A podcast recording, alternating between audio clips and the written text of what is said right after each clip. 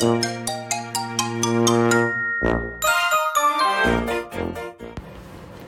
んにちは。横浜で15年以上犬の保育園の先生を行っているなおちゃん先生と申します。はい。昨日はですね私は亀っぽさんとゆりえさんと東京に行ってきました。息子がねサマーキャンプに出発しましたのでその送り出しを東京に私は送っていきましてその後ね午前中の早い時間からゆりえさんとめっぽさんと待ち合わせをして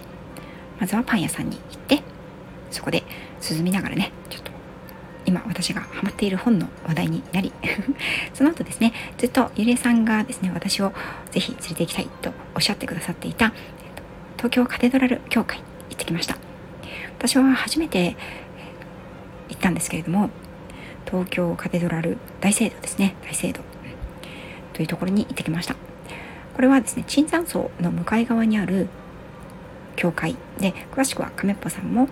紹介をしてくださっています。配信の中で。非常に大きくて優雅な建物でですねすごく不思議な空間でした。外観はなんか白鳥がね翼を広げたようなそんな外観でちょっとねアルミっぽい質感でしたね。照り返しが非常に眩しくてなかなか直視が難しかったんですけれどもそれからドイツから送られたという鐘を持つとってもとっても高い鐘をつくための台鐘楼ですかね。それがありまして中に入るとそれはコンクリートのちょっと黒っぽいというかね一見すると木目にも見えそうな感じのコンクリートの内部。けれど椅子だったりとかあとは壁にかけられている十字だったり正面にある大きな十字架は木でできていたり祭壇の色は真っ白だったり洗礼所があったりとかね。非常に自然の中にある礼拝所のような柔らかさと硬さそういったものが合わせ持ったような不思議なハーモニーを奏でる聖堂内部でした。そこはね撮影禁止になっていたのでよかったらね訪れて見ていただければと思うんですけれども教会の大聖堂のね内部が天井に向かって狭くなっているので音がすごくよく響くんですよね。おそらくここでね賛美歌の合唱なんかがされたらすごく響くんじゃないかなというふうに思いました。礼拝のための礼拝者のためのベンチがたくさん置かれているんですけどその部分は広くなっていて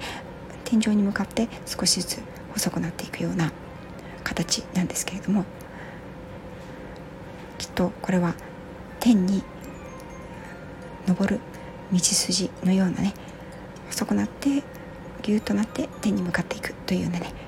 なんかそんな道筋が祈りの力がこう一点に集まって十字架のところを通って昇天していくというようなそんな流れが見えるようなそんな構造になっていました。その中で私たちは一言も口を聞かずにねあんだけ喋っていたのに私たち3人は一言も口を聞かずに、ま、他の方もいらっしゃったので30分ぐらいですかね。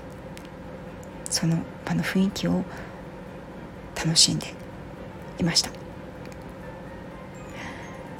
外に出てからねお昼ご飯を食べに行ったんですけれども当初目的にしていたカフェが閉まっていて目白のね駅の方まで行ってあるカフェでカフェランチをいただきながら旅の話をね あのして盛り上がってそれで昨日の収録に至ったわけです、はい、とってもとっても楽しい時間をゆりえさんそして亀っぽさんありがとうございました。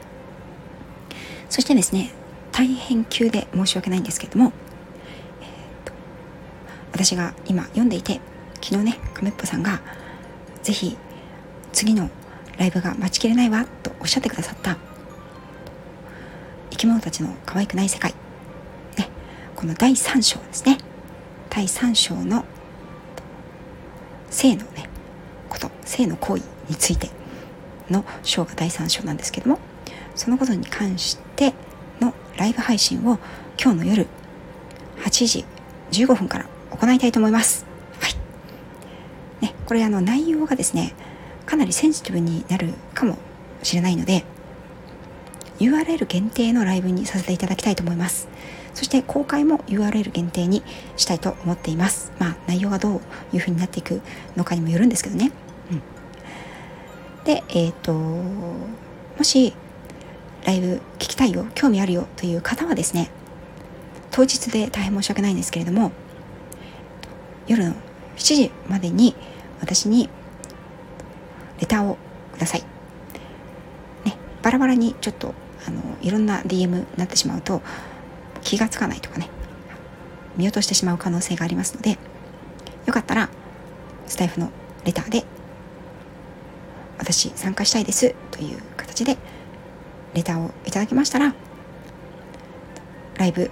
URL ライブを立てた後にねライブ URL を送らせていただきます。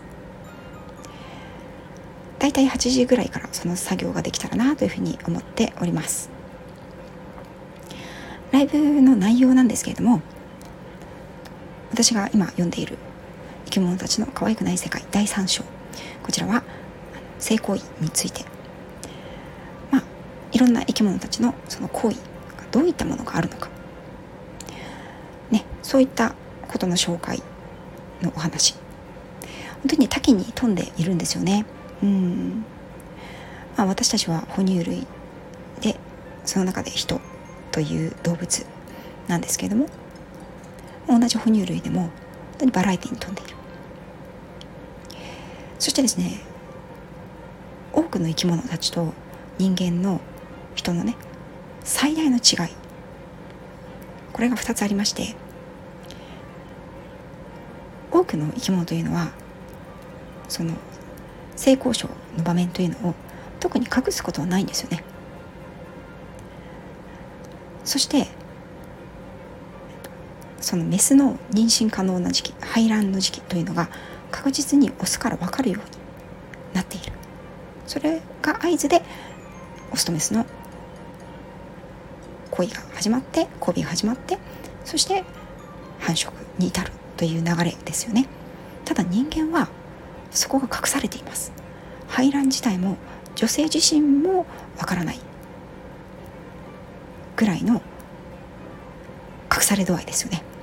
なぜ人だけが行為も排卵も隠されているのか。第3章で